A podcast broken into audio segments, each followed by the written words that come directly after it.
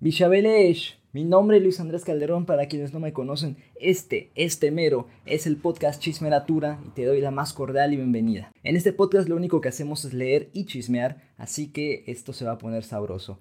Empezamos con algo llamado El ciclo del amor, el cual son cuatro capítulos en los que tocamos temas de amor y se lanzaron indirectas, se contaron secretos, se hicieron confesiones, así que espero que te quedes al cotorreo y lo disfrutes mucho, mucho, mucho. Te invito a seguirnos en todas nuestras redes sociales, nos encuentras como Chisme Natura y especialmente en YouTube, que ahí estamos apostándole por ganarnos el pan de cada día y disfruta el contenido.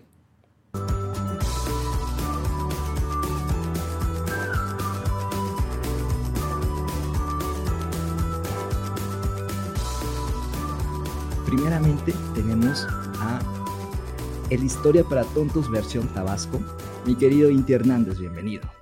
En mi vida espero todos los días el momento en que alguien va a darme un nuevo apodo. Pero que me acabas de dar tú, créeme que jamás en mi vida me lo había imaginado. Sin embargo, es un honor tenerlo, un honor que seas tú que me lo haya puesto y un honor, como siempre, estar aquí en este podcast.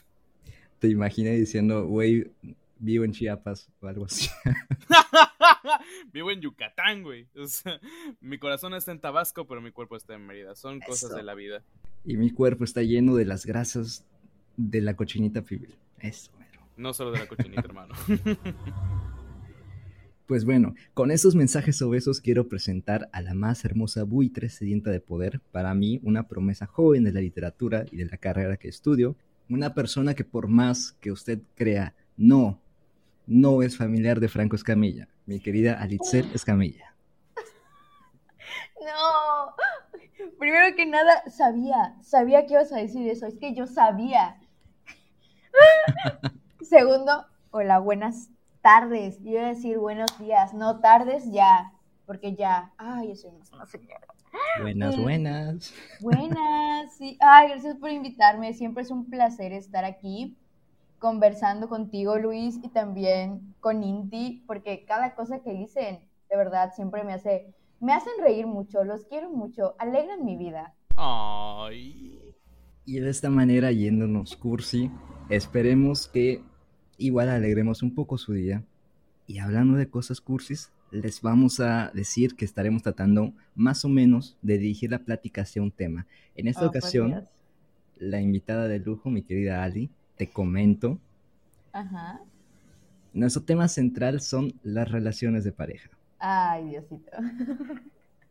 Te conozco, te conozco un poco y por esa frasecita y ese suspiro que dices, sé que no te ha ido bien. Ay, amiga, ¿qué te explico? Estoy más soltera y seca que nada. Creo que te he tenido más amorosa a mis 17 años que ahorita ya mis casi 20. Ay, no, de veras que yo ya no estoy por emociones fuertes, yo estoy demasiado grande. y tú, mi querido Inte, ¿qué tal? ¿Cómo te ha ido en el amor? Pues es un tema de que siempre cuesta hablar, no porque sea algo meramente difícil de expresar, sino porque uno generalmente tiene miedo de qué le van a decir cuando habla de su experiencia amorosa. Y pues yo no tengo ningún miedo porque realmente no tengo nada que decir al respecto. Pero pues eh, así como estamos, estamos felices. Ya ves que el amor más grande que uno debe tener es hacia uno mismo. Oh, qué, oh, bonito. Ya, sáquenos Kleenex, por favor. Y bueno, estaremos leyendo en esta ocasión a un autor que, por favor, mi querido Inti, si nos puedes hablar de quién es sin decir su nombre. Bueno, pues, eh, bueno, veo que te gusta mantener la incógnita, eso es algo que aprecio mucho. Este escritor nacido en Argentina, que tiene la nacionalidad española y argentina, pero vamos a considerar solamente esta última por el bien de nuestros corazones, es un narrador, poeta, aforista, bloguero y columnista. Este creo que con esto a lo mejor y revela su identidad, pero escribió un libro llamado Una vez Argentina, en el que se ven temas como los exilios y migraciones familiares, su infancia en, dicho país y las atrocidades que se cometieron durante la dictadura cívico-militar de la Junta Militar. Se le ha juzgado como uno de los autores más importantes y prolíficos del siglo XXI, ya sea por sus obras de narrativa como por su extensísima poesía, que te digo, escribió un montón de poesía este señor. Y aparte es el género literario con el que debutó en el mundo de la escritura. Y tengo entendido, Luis, que es un autor al que tú le tienes un muy especial aprecio por su novela que creo que es El viajero del siglo, sino también porque la que mencioné hace rato. Sí, es uno de mis autores favoritos, especialmente Una vez Argentina, que me encanta y sus cuentos son algo maravilloso. Mi querida Ali, ignora el título del, del link que envié para para que te puedas unir a esto, pero ¿sabes de quién estamos hablando? Eh, uy, delatada, atrapada. Eh, si, si ignoro el link, no. Si finjo demencia, no. Pero si no finjo, sí sé. No sé, bueno, sí sé, pero no voy a decir. Exacto. bueno, en esta ocasión hablaremos sobre Andrés Neumann, y sus cuentos del el libro Alumbramiento. Alumbramiento, si no estoy mal, sale en 2001 y tiene algunos cuentos maravillosos. Eh, el favorito, uno de mis cuentos favoritos de toda la historia está aquí y se llama La felicidad, que espero algún momento leérselos, pero hoy vámonos directamente con la pareja. Mi querida Ari, te pregunto. Ok. Igual, por favor. Oh, no. ¿Cómo les gusta una pareja? ¿Que sea muy diferente a ustedes o que sea muy igual a ustedes? Ay, no sé, o sea, creo que un punto intermedio entre diferente, o sea, porque si es como muy diferente, tal vez tengamos como muchos roces, porque sería un poco complicado como llegar a acuerdos, pero si es muy igual, también podrían haber muchos roces porque al ser tan iguales podría ser exasperante. Así que yo digo un punto medio, donde tengamos gustos similares y en donde no podamos llegar a acuerdos porque estamos como que en la misma vibra, ¿sabes? Por ejemplo, no sé, yo siempre tenía esta idea de quiero que quiero encontrar una pareja que me ayude a explotar en mi trabajo y que me ayude a sacar muchísimos proyectos y por ejemplo, no sé, se me figura que una persona muy católica conmigo no llegaría a nada. Ay, no, imagínate, pro vida. A ver, Ali, no empieces a decir asquerosidades, por favor. Estamos en paz, o sea.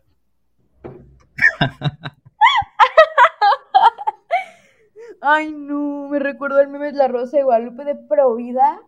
Mi pareja es Provida. Ay, no. Panista, mi hija es panista. no, no, no, no. no. Mi hija es, temo, temo, es mi terror. No, sí, es mi terror.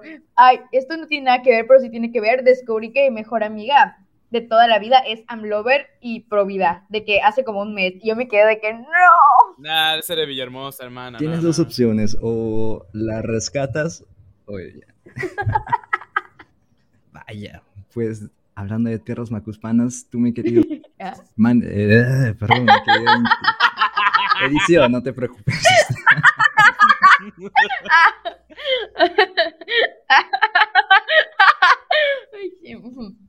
tú mi querido Inti, ¿iguales o muy diferentes? En este caso concuerdo con Ali, aunque realmente creo que me gusta que se incline un poco más hacia el lado de la diferencia.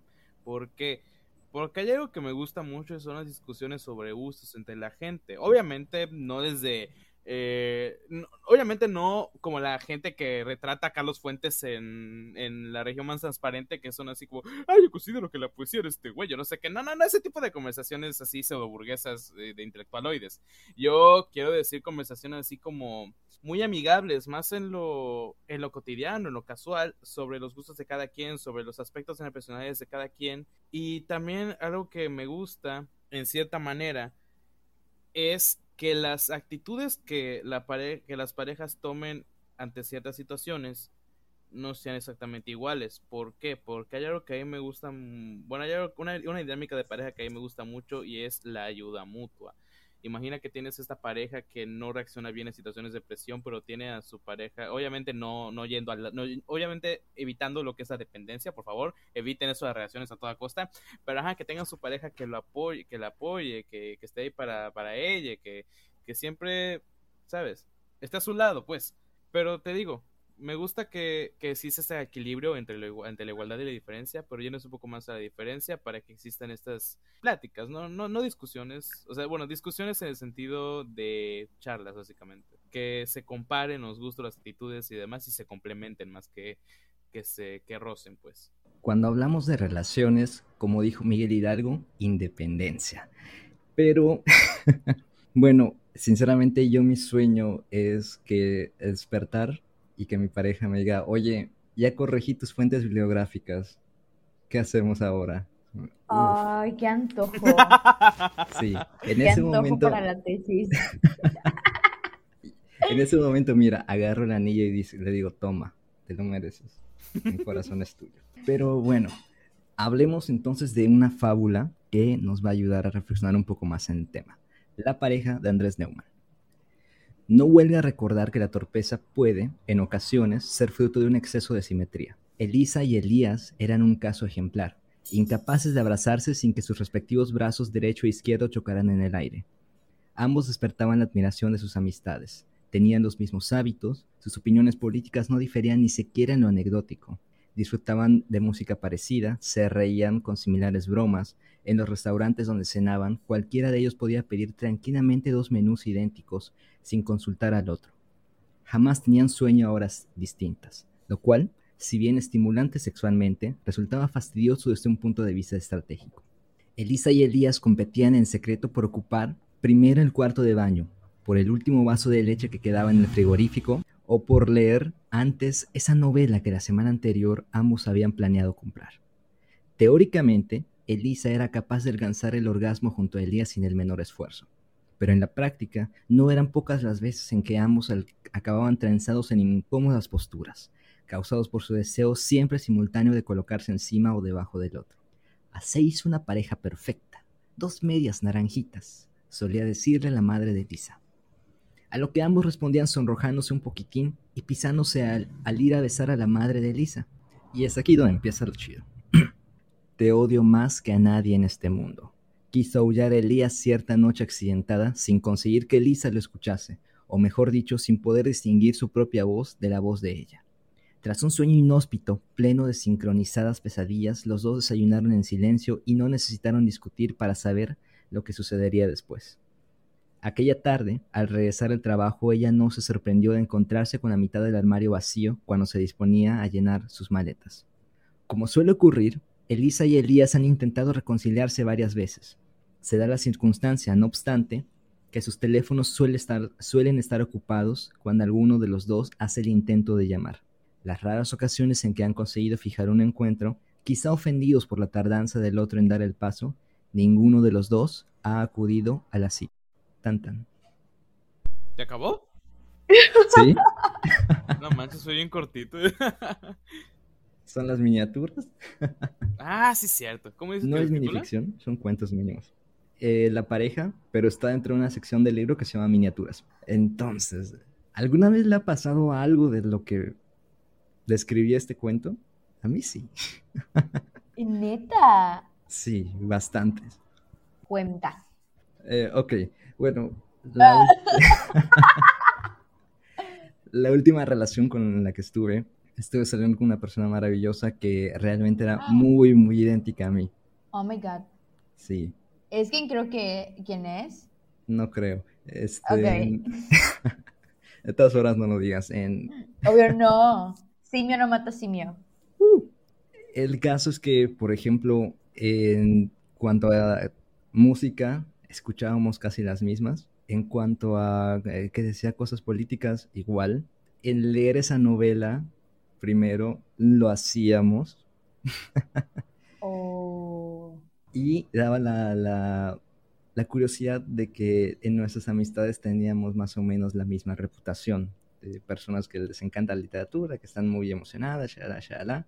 Y tarde o temprano, cuando nos, desde que nos encontramos, sabíamos que, que algo iba a pasar, pero los amores legendarios tienen un final legendario. Así que ahí la dejo. Oh, por Dios. No mames, ¿a qué dragón mataron? ¿A cuál no, mi hermano? no, no, no es nada sexual. No. Ah, bueno, bueno, Gracias, güey, gracias, Me acabo de dar cuenta, no.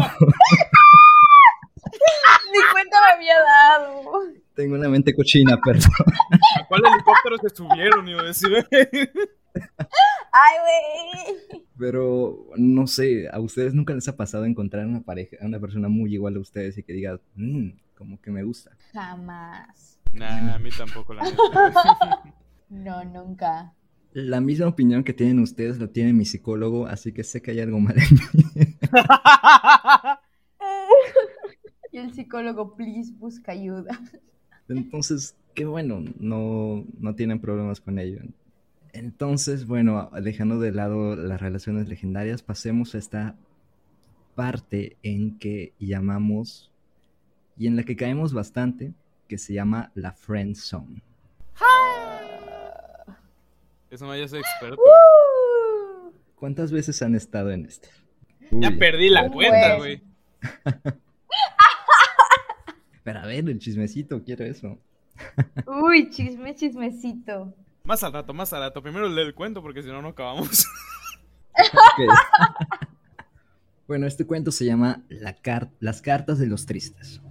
Y empieza Ah. un Madrid del 3 de noviembre. Adorada Beatriz, ¿qué tal por Múnich? Estoy seguro de que todo te marcha espléndido ahí. En cuanto a mis noticias, no puedes imaginarte hasta qué punto la suerte me sonríe.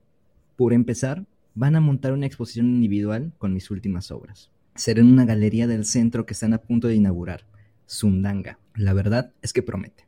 Parece que hay gente interesada en adquirir algunas de mis obras y eso que aún no han empezado a anunciar la muestra. El galerista está entusiasmadísimo con el concepto del volumen y va por ahí diciéndole a todo el mundo que soy una promesa cumplida de antemano. Uno se ruboriza, por supuesto, pero seamos sinceros, tal vez tenga razón. Sospecho que Marta quiere que nos reconciliemos. Hemos quedado para el mes que viene, cuando ella regrese de su viaje para cenar en casa. Pienso en cocinar de más, emborracharla e impedirle que salga de aquí hasta que vuela conmigo. Paréntesis. No hagan esa mamada de emborrachar gente. Sí. Es horrible. esto es un delito, ¿no? De hecho. Sí. Te vas a la cárcel. Si te lo haces, mira, tenemos un rinconcito donde mandamos a la chingada a ciertas personas. Ahí está Octavio Paz y ahí te mereces. ¡Sí! Perfecto. Las mentadas de madre Octavio Paz van a ser una constante en esto. eh, A Octavio no se Paz, a Vargas Llosa, a Neruda, quién sabe cuánto, cabrón. Vamos a hacer una lista porque si no, no nos acordamos. Porfa. Bueno, regresamos. Estoy tan emocionado. Su voz en el teléfono sonaba ansiosa y hasta diría que insinuante. Naturalmente yo fingí cierta indiferencia, ya sabes cómo es Marta. ¿Echas de menos las cosas aquí de Madrid? Supongo estarás pintando mucho con toda la nieve que cae por allí. Aquí está haciendo un buen tiempo excelente, teniendo en cuenta la fecha. Beatriz querida, tengo que dejarte. Sé que la decisión que has tomado es la correcta. El arte se construye con el material áspero y noble de la soledad. Me llena de satisfacción imaginarte en un pequeño atelier en la penumbra entregándote al rito del color. Y no dejes de escribirme, pero ya sabes, nada de correos electrónicos. Como te digo siempre, nosotros trabajamos con las manos. Te adoro tu fiel amigo, Oscar. Paréntesis nuevamente. eh, no sé si yo soy, si soy solo yo, pero esa cosa de vamos a escribirnos solos por cartas, güey, no hagas mamadas. Por favor. Aprovecha No. tecnología, véanse. A ver, No existe una cosa en el internet que se llama los pen pals, que son personas que se envían cartas a mano, pero lo que pasa es que esas cartas no son solo palabras en un papel. Está decorada el papelito, le mandan stickers, le mandan fotitos, mandan cosas lindas, pero no mames, para llenar, un, para llenar dos, dos chingadas hojas con palabras, doblarlas, meterlas en un sobre y mandarlas al otro lado del mundo, como que ya. O sea, No hay suficientes árboles para gastar. Ojo. Vaya, también, gracias. exacto, también. Nuestra era de la inmediatez nos, ha, nos está cobrando factura, pero ah, aprovechen. Bueno, siguiente carta. Múnich, 12 de, de noviembre. Mi querida entusiasta, no, no estoy pintando nada aparte de la mona. Te figuras bien mi habitación en lo referente al tamaño y a la falta de luz. Lo demás, lamento decepcionarte. Va bastante regular. La facultad aquí me da sobre todo disgustos. Hmm, familiar. Igual que mi alemán telegrama. Calcula cómo estoy de sola que casi echo de menos las clases del profesor de Blas. Veo que con gran intuición me preguntas por, por los amores. Mejor así. ¿Cómo explicarte, Oscar? La apatía de cada mañana al levantarme, pienso en el sol ameno de Madrid. y siento un dolor en la piel. Acostumbrarse al frío parece la resignación. Me alegra infinito, por supuesto, tus noticias y éxitos, también tu inminente reencuentro con Marta. Sigue adelante tú que puedes. Ojalá el curso pase rápido y pueda regresar a tiempo para ver alguna exposición tuya. Cuando no se tiene temperamento de artista, siempre queda el consuelo de ser el público. Beatriz. Madrid, 2 de diciembre. Vea, tendrás que disculpar mi ligero retraso en contestarte. He estado atareadísimo estos últimos días, pero sobre todo mi niña, no te aflijas. La vida es tan hermosa. No te conviene hacerte reflexiones negativas. Tú mira el, fijo el lienzo, traspásalo con rabia, y luego serena esa rabia y transfórmala en alivio. Entonces pintarás. Créeme, como insiste de Blas, pintar es supurar. No hay arte sin rencor, y en eso pareciera que no vas descaminada, pero tampoco se hace arte solamente con él, porque el rencor es un color elemental, demasiado puro. Marta regresa pasado mañana. Me ha escrito una postal recordándome nuestra cena, como si yo pudiera haberme olvidado. Por supuesto. Le respondí que ya no me acordaba. Ya sabes cómo es Marta, estoy impaciente. Ah, los preparativos van viento en popa. He tenido que adelantarle algún dinerillo al local para la publicidad, material y esas cosas. Aunque el galerista ha asumido el grueso de los gastos. Él está completamente convencido de mi éxito y de cualquier riesgo que tomemos merecerá la pena. Es imposible no dejarse llevar por su seguridad, su entusiasmo, mis obras y su sabor fair. Anímate, mi niña, no me gusta verte así, sin, sin alegría estética.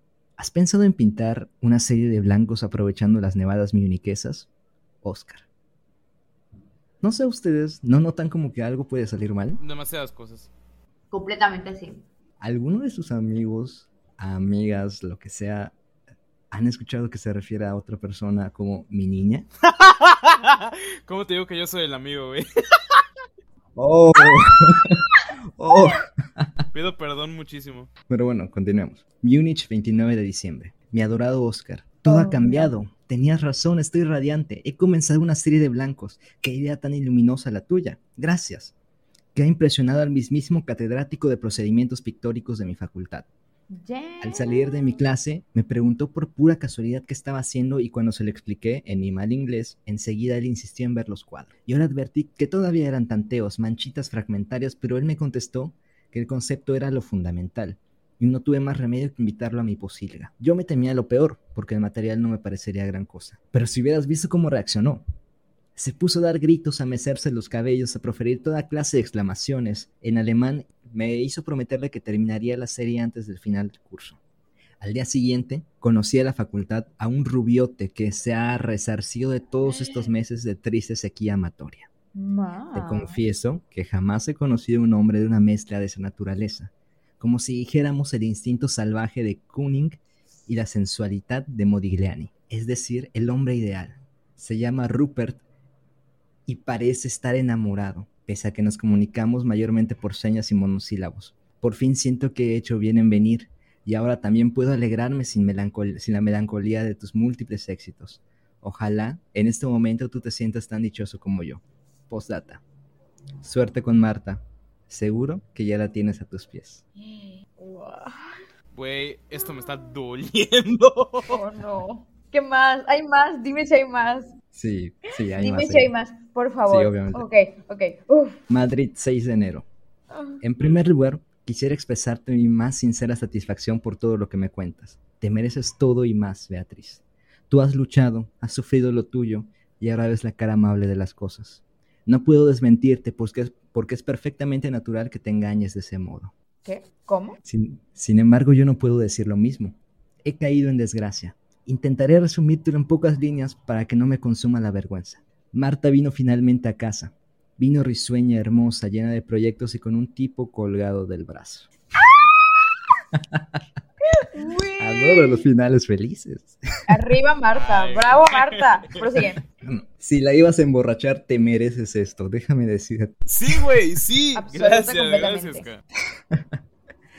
La muy cínica se comportó con la mayor normalidad como si yo los hubiera invitado a los dos. Durante la cena no dejó de darle mordisquitos y hacerle unas carañotas a ese sujeto que dicho sea de paso casi le dobla la edad y si se permite unos bigotes detestables. Ali, no digas nada. Al despedirse. Perdón, no puedo. Um, chistes locales que no contaremos hoy. Al despedirse, Marta se me acercó y me susurró al oído. Gusano, no sé si me das asco o me das risa. ¡Cabrón! Ya. No hace falta decirte que no, hemo- que no hemos vuelto a llamarnos. Acabo de empezar a trabajar en una hamburguesería del centro, a tiempo ¿Qué? parcial. Estoy endeudado, Beatriz. El sinvergüenza del galerista se fugó con mi dinero. Llevo semanas llamándolo y nunca tiene el móvil. Sundanga no llegó a abrirse jamás y mucho me temo que fuese una tapadera. He ido a denunciar el acto a la comisaría y mientras me tomaban los datos el policía murmuró. Ah, y ya van siete y con una sonrisa estúpida. Felicitaciones de nuevo por todo. Salgo a la farmacia, sin anfetas últimamente no merece la pena levantarse. ¿Dónde el puesto el paraguas? Oscar. No. Güey, y literalmente la vida dijo, ¿sabes qué me caes mal? Toma. Sí. Pero en, en un principio cuando leí este cuento me dije, güey, no mames, pobrecito, pero ahorita una parte de mí me dice, qué bueno, qué bueno. ¿Para qué no siga con sus chingaderas? Exacto. Ay, sí. A regresar con una ex, güey, qué pedo. Exacto. Nunca se vuelve con tu ex, con tu ex, ¿verdad, Luis? Aquí hay un chisme de que me tengo que enterar después. Y, y eso es por experiencia propia que ya lo puedo decir. Pinche Ali. Todo es con mucho cariño, todo es con mucho cariño. O sea, máximo respeto hasta, hasta Santa Fe. Juas, juas. Múnich, 30 de enero. Ay, Mi provecito Oscar, viene el matasellos de tu sobre. Me alarma que tardaras tantos días en echar la carta al buzón desde que la escribiste. Debes intentar sonreír, hombre. Como no es momento de excederme en mis cosas, solo te diré que Rupert me tiene conmovida y que mis cuadros están casi terminados. oh. El catedrático de, pros- el catedrático de procedimiento va a presentarme un par de críticos marchantes y marchantes de locales. A ver qué sucede. A lo mejor me quedo aquí el año que viene.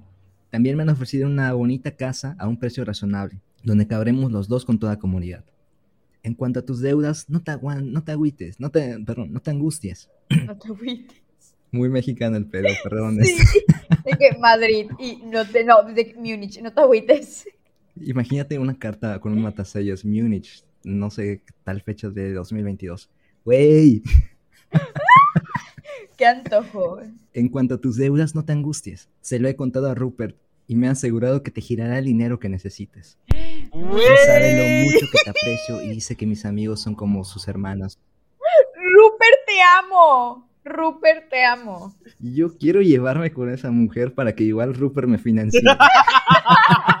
Porfa. Güey, quiero ser Beatriz. Bueno, ya somos amigos. Consíguete un Rupert, por favor. Me hace falta. Ay, ¿qué más quisiera yo también? Él sabe lo mucho que te aprecio y dice que mis amigos son como sus hermanos. ¿No es un sueño de hombre? Contéstame pronto y no olvides lo que te digo. Un beso enorme, Bea. Madrid, 3 de marzo. Ay, no mames. No te he escrito antes porque no estaba en condiciones. De hecho, hago el esfuerzo ahora solo porque te debía dar una respuesta y no quería que te preocupases de más. Eres Ajá. muy amable, pero te equivocas conmigo. Antes muerto que aceptar el dinero de un desconocido. Ay, Dile a Rupert ese que no se moleste y que mejor te regale un anillo de bodas. Por lo demás, ¿cómo quieres que es culpa con esas clases y el trabajo? Más bien estoy pensando en dejar la facultad por este año y hacer doble jornada en la hamburguesería. Sí, quédate ahí todo lo posible. Harás bien. Esta puta ciudad está cada vez más provinciana y más reaccionaria. Me duele la cabeza 24 horas al día. No sé nada de Marta y todo se hunde. No te preocupes por mí. Diviértete mientras puedas. Cabrón, se molestó el vato, o sea, pasivo-agresivo de madres. ay, no. Ah, le ardió en su masculino. Ay, ya, ya.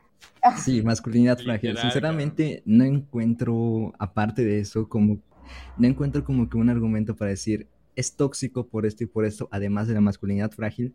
Pero desde que leí el pedo, mis antenitas de vinil me decían, güey, esta madre va mucho peor, este hombre se merece todo eso. Ah, la neta. Ay, Dios mío. Y hay otra carta más. Vea, le contesta. Sí, sí, sí, ¿Qué va a pasar? Oh, por Dale, Dios, le dale, dale, contesta. dale, dale, ¿Qué dale. le Madrid, contesta? 5 de marzo. Te mandé una, te mandé una carta anteayer, Beatriz. Tómate estas líneas como una postdata. he reflexionado. Dejo la facultad definitivamente. Dejo el trabajo, dejo todo. Por si fueran pocas mis desgracias, tu racha de fortuna en Múnich ha terminado de convencerme de que, de que al fin y al cabo, los que ahora estamos tristes nos merecemos la tristeza. Sí. Tú te has sobrepuesto a todo y es perfectamente justa tu felicidad. Quisiera añadir que tu romance con el rubio potente me parece muy bien, pero yo siempre te he querido y es hora de ser francos. ¡Ay, ya! ¡Ya! ¿Te callas? ¡Te callas! Ah, ah. Ya, mi bilis. Ese arretento mi bilis. Ya estuvo, ya. Si las circunstancias fueran diferentes, yo podría tenerle pena al cabrón. Y si fuera una persona completamente diferente, me daría pena el hecho de que le haya pasado todo esto de marazo. Pero la neta, este güey me cae mal. Y pues que chingue su madre, la neta. Sí, it. No se te ocurra enviarme dinero, además, llegaría tarde. No me digas que, oye, amigue terapia. No. Pero es que no va a poder pagar terapia. Ay, Oye, sí. Ah. Ah. Chin. Estás en primer mundo, aprovecha, algo te debe servir, nosotros no. Oye, sí es cierto. sí, cierto. En, en estos momentos sí aplica para que Madrid tenga un programa de, de terapia gratuita como la Wadi. Tienen sanidad pública y supuestamente aplican la psicología, pero dicen que está de la verga. Oh, Bueno, ya casi terminamos. Múnich, 12 de marzo. no manches, voy a contestar. Como parece que llevas días sin atender el teléfono, te pongo esta carta urgente y certificada. Oscar estúpido, ¿cómo has podido creerte que todo lo que te escribí en mis últimas cartas, ¿de verdad piensas que de la noche a la mañana soy capaz de ponerme a pintar un montón de cuadros y volver loco a un catedrático? Francamente me dabas un poco de envidia y supuse que te darías cuenta pronto de la ironía de mis fantasías solitarias, y de paso esperaba llamarte un poco la atención. Últimamente solo pensabas en tus asuntos. En cuanto a Rupert, que sepas que así es como se llama el logro de mi casero y que no dudará en echarme en esa posilga si no le pago en unos días, los dos meses atrasados. Como ves, dos tristes sin remedio. Ya no tienes nada que temer. Si me pides, regresaré a Madrid inmediatamente No, para estar contigo. no. Es muy poco lo que dejaría aquí. Estoy harta del frío. Te besa, tu Beatriz. Ya, ya, ya me enojé, ya no quiero nada. O sea, ah, Todo, lo dejo aquí. Y no sigue una carta, sigue un telegrama. No, Múnich, no, 21 de marzo. se murió. Ay, no. Ah, por Dios. Oscar estúpido. Te suplico. Oscar, perdón, me sale el estúpido. Se salió del alma, güey. representas a todos nosotros. Lo tenía guardado el vato. Ahí en- te está carcomiendo por dentro. Ay, no. Perdón, eh, Oscar, te suplico. Oscar, te suplico me pongas unas líneas. Stop. Te he dejado mil mensajes de buzón de voz y hasta un correo electrónico. Stop. Salgo a Madrid pasado mañana. Stop. No. Solo tengo dinero para 10 palabras más. Stop. Escríbeme, te quiero. Stop, Beatriz. Beatriz, ya, Oscar ya no está. No, ya, ya ya se fue. Adiós. Ah, Ah, no sé. hay mucha toxicidad aquí. Sí, güey, pinche. Todo está mal.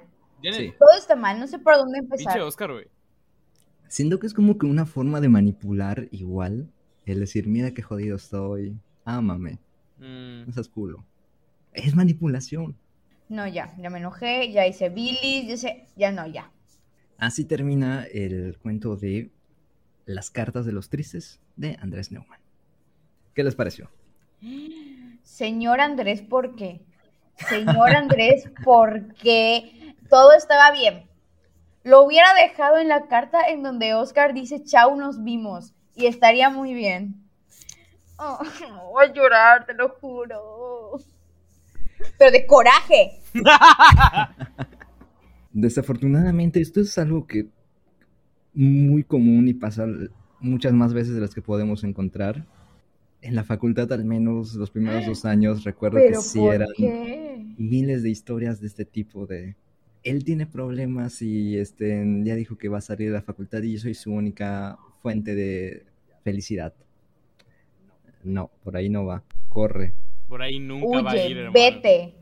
Ay, no, guácala. Y, y es bonito decir, ok, y sabes que una relación ayuda y qué bonito que, que, pues te está ayudando a mejorar. Pero todo tiene sus límites.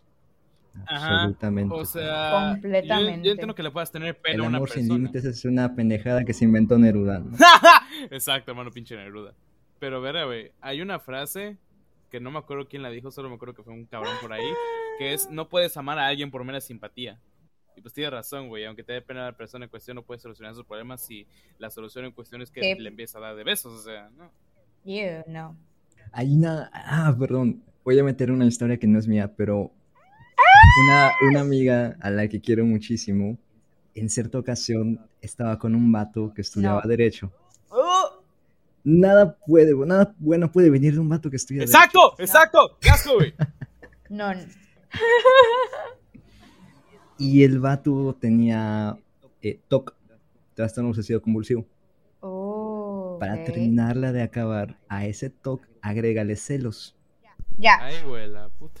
Era un ambiente horrible. y- pero el pedo es que ella tarde o temprano se cansó de estar con el vato, de estar a cada rato atendiendo llamadas, escribiendo mensajes. Y llegó un momento en el que vino conmigo. Me dijo, oye, ayúdame, necesito consejo. Agarré, le puse una canción y los últimos dos versos decían, ayer te quise por amor, por amor al arte, hoy por delicadeza. ¡Auch! Esa es misericordia, que te tenga misericordia a alguien. Está culero. Jam. Ah, ¿Algún comentario antes de pasar a la siguiente? Que no sean así, banda. no sean así, mm, por favor. Yo, yo ya pensaba, no. De acuerdísimo con Inti, porfa. Bueno, pues terminemos de molestarnos y de explorar este pequeño mundo de las relaciones tóxicas. A ver, Luis, Con no mames, yo venía acá a conversar todo feliz. Yo nada más estoy haciendo que me enoje, güey. Digo, me gusta, pero no mames. Sí. Ay, no. Ya. Termina- terminaremos con algo bonito, esperemos. Ruth hacía montañas con un pie. Cavaba con el dedo gordo en la arena tibia. Formaba montoncitos, los ordenaba, los alisaba cuidadosamente con la planta del pie, los contemplaba un rato, los destruía y luego volvía a empezar. Jorge estaba desenterrando la sombrilla o intentándolo. Hay que comprar otra, murmuró, mientras forcejeaba. Ruth fingió no haberlo escuchado, aunque no pudo evitar sentirse irritada. Era una banalidad como cualquier otra, claro. Jorge chasqueó la lengua y apartó la mano de la sombrilla bruscamente. Se había pillado un dedo con, las, con una pinza. Una banalidad, pensaba Ruth, pero la cuestión es que él no había dicho, tenemos que comprar otra sombrilla, sino, hay que comprar otra sombrilla. Jorge se dio cuenta de que reclinada en su silla de lona, haciéndose víscera con una mano, ella también lo observaba, desde hacía un rato. Él sintió una ligera vergüenza sin saber muy bien de qué, y sonrió arrugando la nariz. A Ruth le pareció que él había exagerado ese gesto, porque en realidad estaba de perfil al sol morado. Jorge levantó la sombrilla como un trofeo inoportuno. ¿Me ayudas? Preguntó en un tono que a él mismo le sonrió lo irónico, le sonrió, le, son, le sonó irónico, menos benevolente de lo que había pretendido. Arrugó de nuevo la nariz, volvió un instante la vista al mar y entonces escuchó la sorprendente respuesta de Ruth. No te muevas. ¿Quieres la pelota? Quiero que no te muevas. Ruth levantó la raqueta, se irguió, extendió un brazo para trazar lentamente una raya en la arena. Era una línea no muy recta, más o menos de un metro de longitud que separaba a Ruth de su marido. Al terminar de dibujarla, ella soltó la raqueta, se acomodó otra vez en la silla de lona y cruzó las piernas. Muy bonita. ¿Te gusta? contestó Ruth. Entonces no la cruzas. En la playa empezaba a levantarse un aire húmedo, o Jorge lo notó en ese momento. Le daba pereza soltar la sombrilla y el resto de los bártulos que llevaba colgados en el hombro, pero sobre todo le daba la infinita pereza empezar a jugar a quién sabía qué. Estaba cansado, había dormido poco, sentía la piel sudada, arenosa, tenía urgencia de darse una ducha y salir a cenar algo. No te entiendo, me lo imagino. Oye, ¿vamos o no? Haz lo que quieras, pero no cruces la raya. ¿Cómo que no la cruce? Veo que ya, veo que ya lo entiendes. Es una broma, ¿no? Esto es de lo más serio. Vamos a ver, cariño. ¿Qué te pasa? ¿Qué haces? La gente se está yendo, ¿no lo ves? Es tarde, hay que irse. ¿Por qué no eres razonable? No soy razonable porque no me voy a ir al mismo tiempo que los demás. No eres razonable porque no sé qué te pasa. Ah, qué interesante. Ruth, ¿quieres que nos quedemos un rato más? Lo único que quiero es que te quedes de ese lado. ¿De qué lado, carajo? De ese lado de la raya. Jorge, esta raya es mía, ¿entiendes? Eso es absurdo, seguramente, por eso mismo. Vamos, dame las cosas, dame un paseo. Demos un paseo. Quieto, atrás. Olvida esa raya y vámonos. Es mía. Es una chiquillada, Ruth. Estoy cansado. ¿Cansado de qué? Vamos, dilo. ¿De qué? Jorge cruzó los brazos y se hacia atrás como si hubiera recibido un empujón del viento. Vio venir el doble sentido y prefirió ser directo. No me parece justo. Estás tomando mi palabra al pie de la letra. O no, peor, la interpretas de manera figurada cuando te hacen daño y la tomas literalmente cuando te conviene. ¿Sí? ¿Tú crees, Jorge?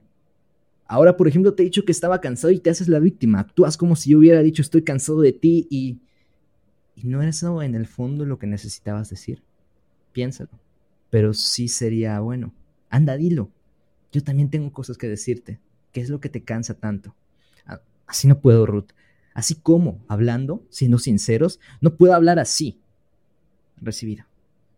Jorge soltó las cosas de pronto y quiso agarrar la silla de Ruth. Ella reaccionó levantada, un brazo en señal de defensa. Él comprobó que estaba realmente seria y, detuvo, y se detuvo en seco, justo frente a la línea. Estaba ahí.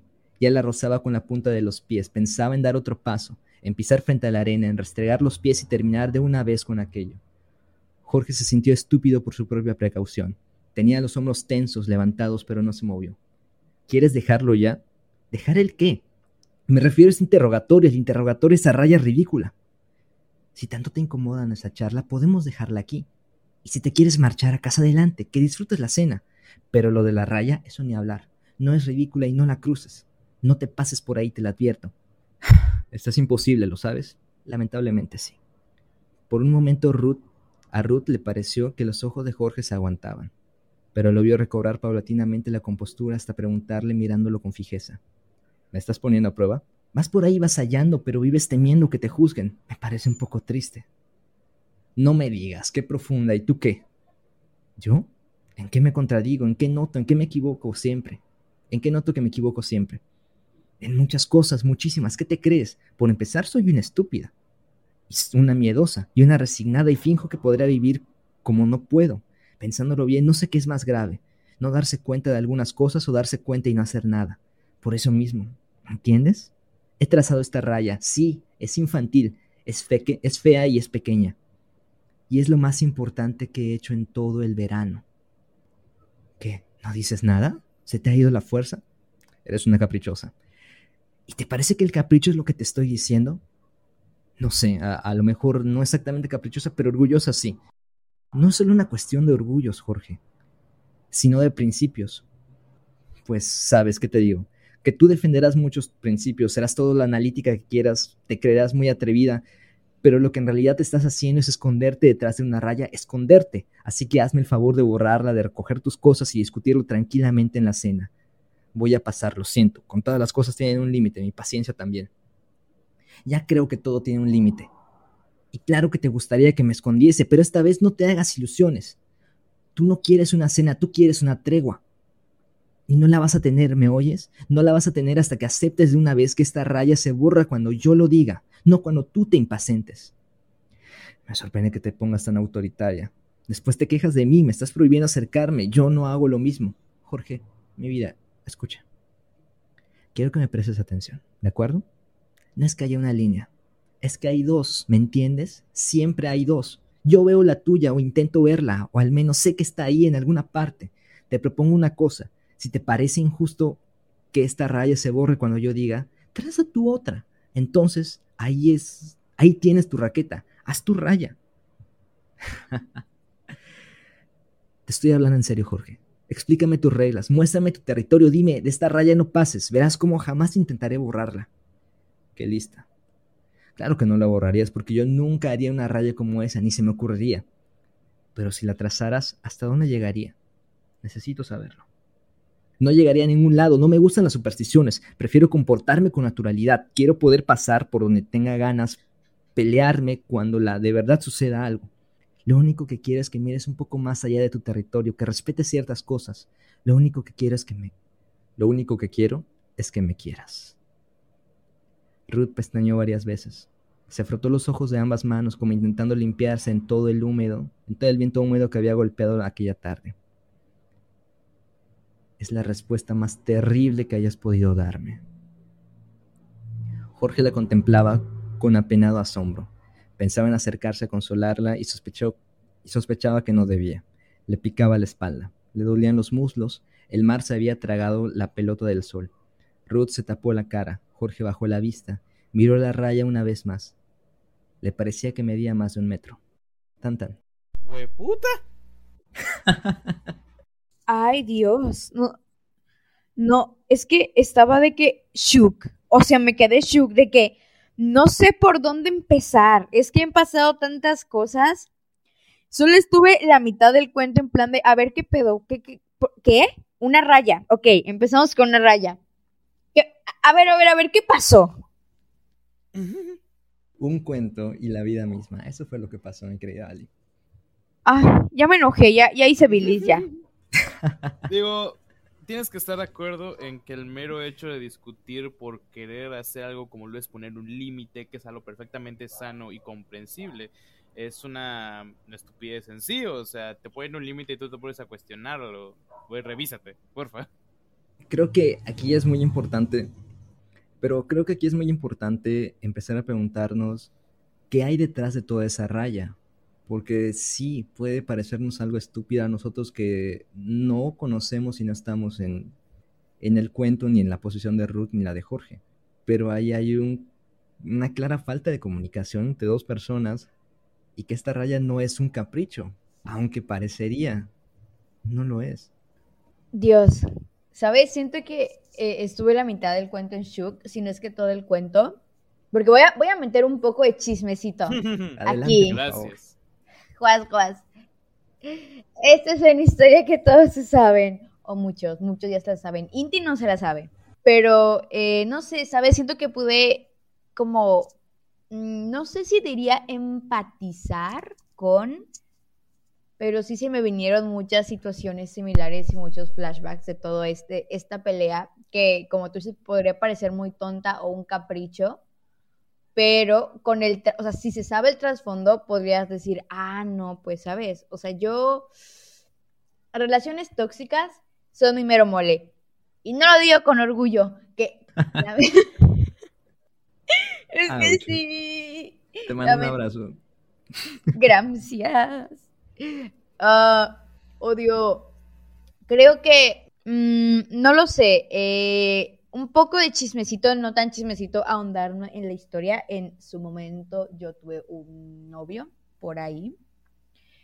Y eh, pues no, no, sé, no teníamos la mejor comunicación porque ambos teníamos mm, muchas diferencias como en el carácter. Yo siempre he sido, em, siempre he sido más pasiva y más no, no, no de reaccionar a la primera, sino que trato de mantenerme lo más calmada posible para no, no cagarla. Y esta persona era más reactiva y era más explosiva, entonces no siempre teníamos una muy buena comunicación. Y habían muchos, muchas ocasiones en donde a veces habían cosas que que yo consideraba importantes o que para mí eran importantes y esta persona pues las veía como una raya, ¿ok? Como una raya de que no, no sé qué. Y a pesar de que era como tratar de poner límites, es que un poco me siento como Ruth y a veces un poco me siento como Jorge, no sé cómo explicarlo.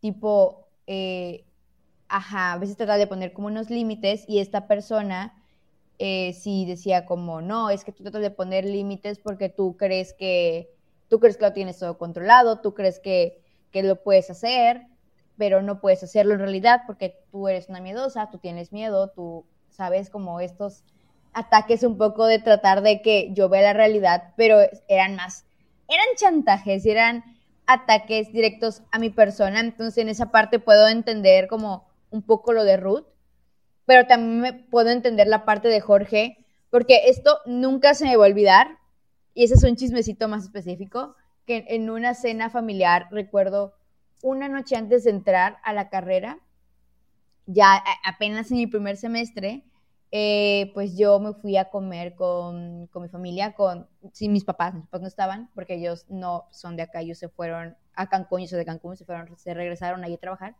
y yo me quedé aquí, y fuimos con unos tíos y unos primos a comer. Y estábamos comiendo muy, muy tranquilos, y de repente me llega una llamada, que era, era mi exnovio, que no sé si era mi novio, Oh, oh. y sí, y me dice, oye, es que eh, este, estoy pasando como que por algo, por una crisis. Y yo, ¿qué pasó? Yo pensé que como dije, ay, Dios mío, le te pasó algo, le pasó algo a su familia. Y dijo, es que ya fui a siete papelerías y no encuentro hojas de carpetas a cuadros. What? Güey. Real. Esperen, esto continúa. Ah, y yo así de, ¿qué? Y me dijo, sí, no encuentro. Y yo le propuse de que, ok, ya es tarde, ya es de noche, mañana tenemos escuela, ¿por qué no compras las de rayas por ahora, ya que necesitas, o sea, necesitas dónde escribir? Compra de- las de rayas por, para que uses esta semana y luego puedes buscar por internet, por, no sé, puedes pedir, puedes encargar eh, por internet hojas a cuadros, pero mañana, no Per- ahorita. Perdón, perdón que te interrumpa. ¿Él iba a entrar a la universidad igual? Sí, somos de la misma generación. Él estudia Entonces- medicina. Y, Entonces ajá. no necesita cuadernos. Hemos pasado, pas- pasé cuatro años de mi universidad sin usar un solo cuaderno. Adelante, es posible. Y o sea, ni siquiera sé para qué las quería. Él nunca notaba nada, pero bueno, era su crisis del momento. Y pues yo estaba con mi familia, tratando de comer, y, sabes, como estando ahí, y sí me, me pareció un poco infantil y hasta molesto el hecho de que yo le estuviera interrumpiendo mi cena y le estuviera dando soluciones que no quería aceptar y básicamente, eh, pues como yo quería estar con mi familia, le dije, no, este, ya, ya te di soluciones, si no las quieres aceptar, pues no las aceptes. Pero yo voy a colgar, porque estoy cenando.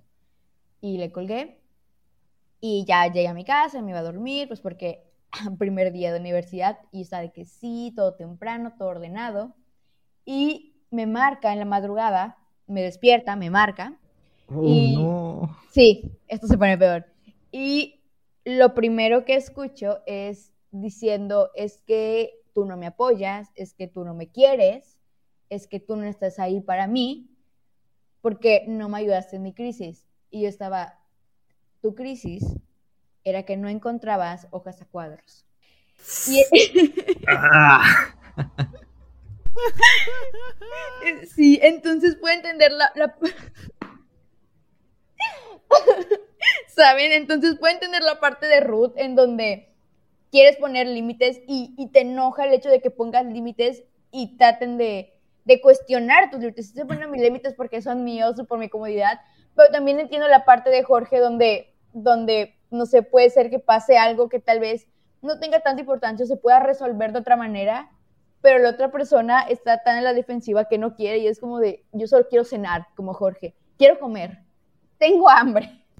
No necesito equivocarme leyendo algo para decirle estúpido. No, No se llama Oscar, ¿verdad?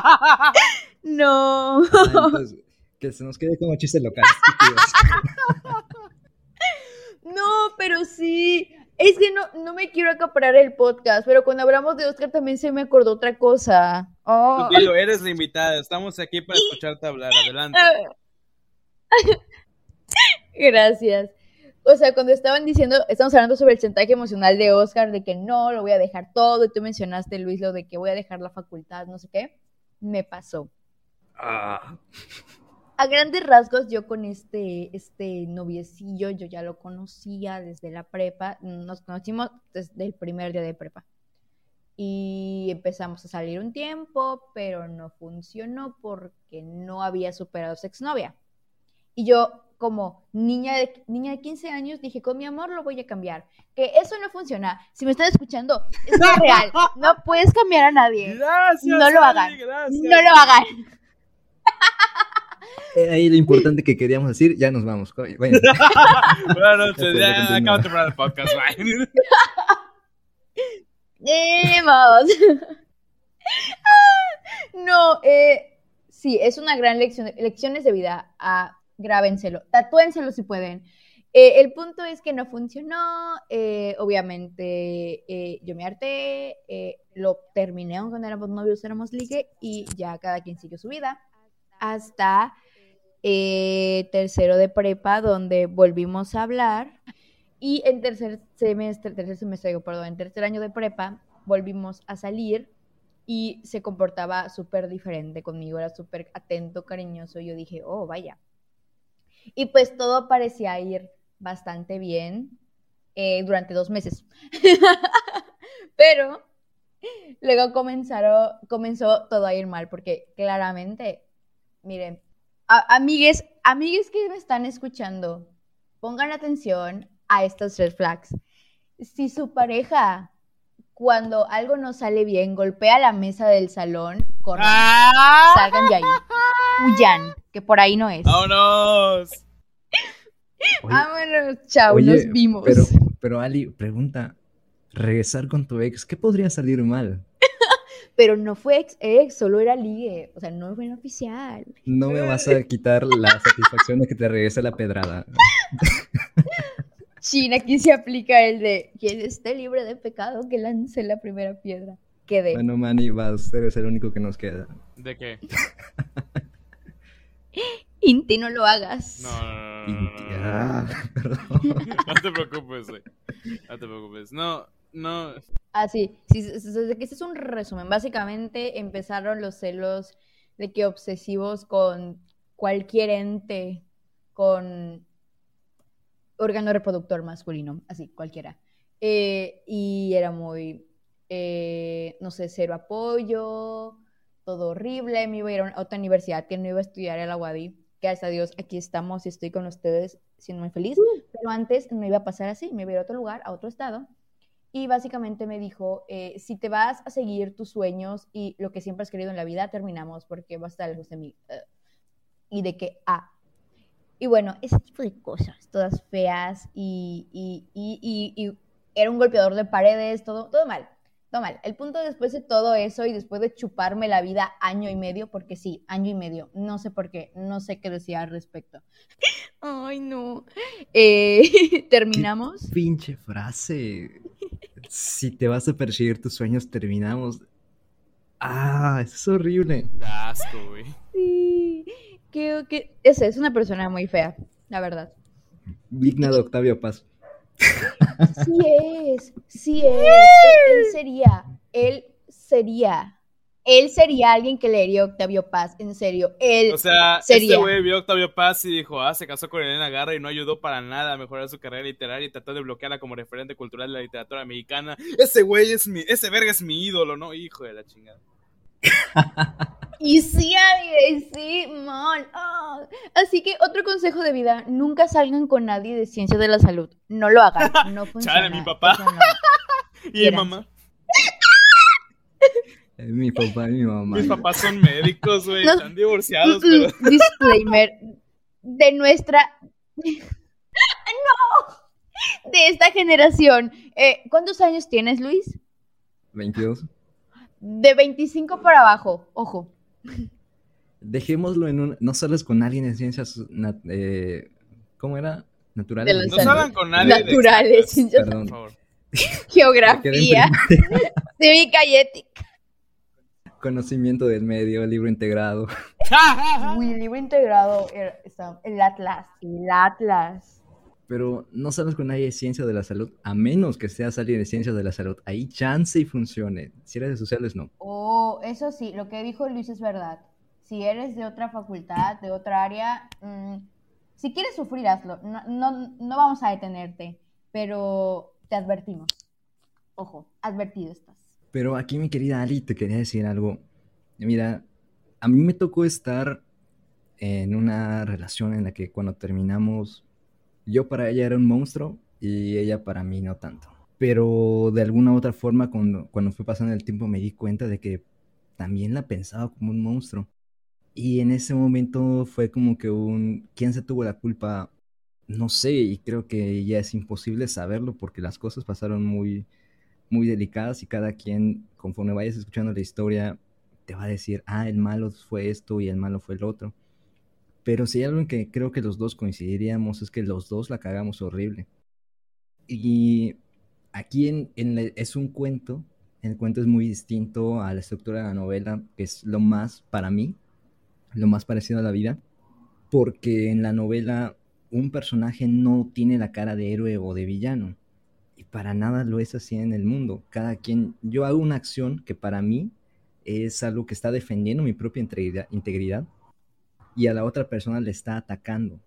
Y eso para mí es, yo digo, ah, soy el héroe de mí mismo y la otra persona me toma como a su villano. Pero más allá de ver quién es el culpable o que creo, y eso lo digo de verdad desde mi propia experiencia, desde esta relación que, que les comentaba al principio, cada quien aprendió cosas de, sus, de esas perspectivas y cada quien creció de la forma en la que sus experiencias y sus conocimientos les permitieron. Y si algo estoy seguro es que si yo volviese a tener esa relación, no cometería esos errores. Y ella tampoco cometería los que hizo. Pero si por algo estamos creciendo diferentes caminos, es porque la vida nos va llevando a diferentes caminos. Y lo peor que podemos hacer es andar lloriqueando con canciones de banda Ay, jamás. Porque en ese momento te mereces lo que te hicieron, güey. ¿Cuál banda, güey? Pongan enamorado tuyo de cuarteto, por favor. Quiero llorar con canciones de Velanova, pero no banda. Ay, no, no, no, no, no. Uf, hermosa canción, mi hermano. Pero bueno, después de ese sermón, eh, a veces me pongo así, me disculparán. No se martiricen pensando si es si fueron Jorge o fueron Ruth o si fueron el estúpido de Oscar.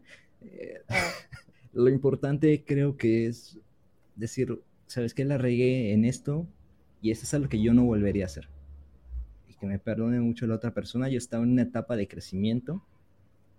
Ahora reconozco y si puedo voy a enmendar mis, mis propios errores. Si no se puede con la otra persona, conmigo mismo. Pero saber en qué la cagué creo que es algo maravilloso que no mucha gente hace. He dicho, caso cerrado. Damn. Sí me gusta, ¿sabes? Creo que eh, si me dieran la oportunidad de volver a estar en esa relación, saldría corriendo, la verdad. Mm. Creo que eh, lo que comentas es muy cierto, ¿no? Es como súper importante, sí, no tanto mortificarte por ponerte, ay, soy Ruth o soy, ¿cómo se llama el otro? Se me fue. Eh, Jorge. Jorge, gracias.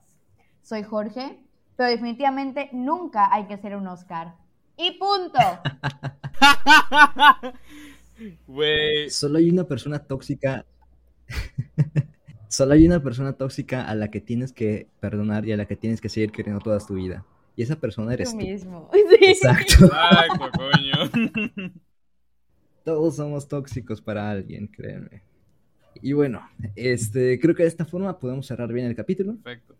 ¿Les parece? Claro, maravilloso. Sí. Mi querida Ali, les anuncio algunos proyectos que tenemos en puerta. Estaremos haciendo capítulos así como me ha escuchado leer. Algunos los estará eh, leyendo mi querido Inti, algunos los estará leyendo mi querida Ali. Esperamos tener muchos invitados sorpresas que les encanten.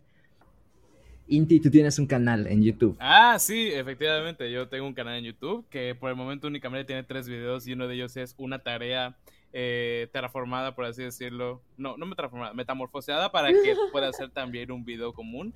Pero, este, ajá, en algún momento puedo subir muchas más cosas. Se llama Sony, como soleado, o como Sony de Sony de Estrellas, el letroso, búscalo en YouTube. Eh, pues si quieren me pueden dejar cualquier comentario. Me gusta, las suscripciones siempre son apreciadas, pero lo que más importa es que me digan si les gusta y qué, y qué quieren ver. Si nos están escuchando desde YouTube, déjenos en los comentarios, nos ayudarían muchísimo.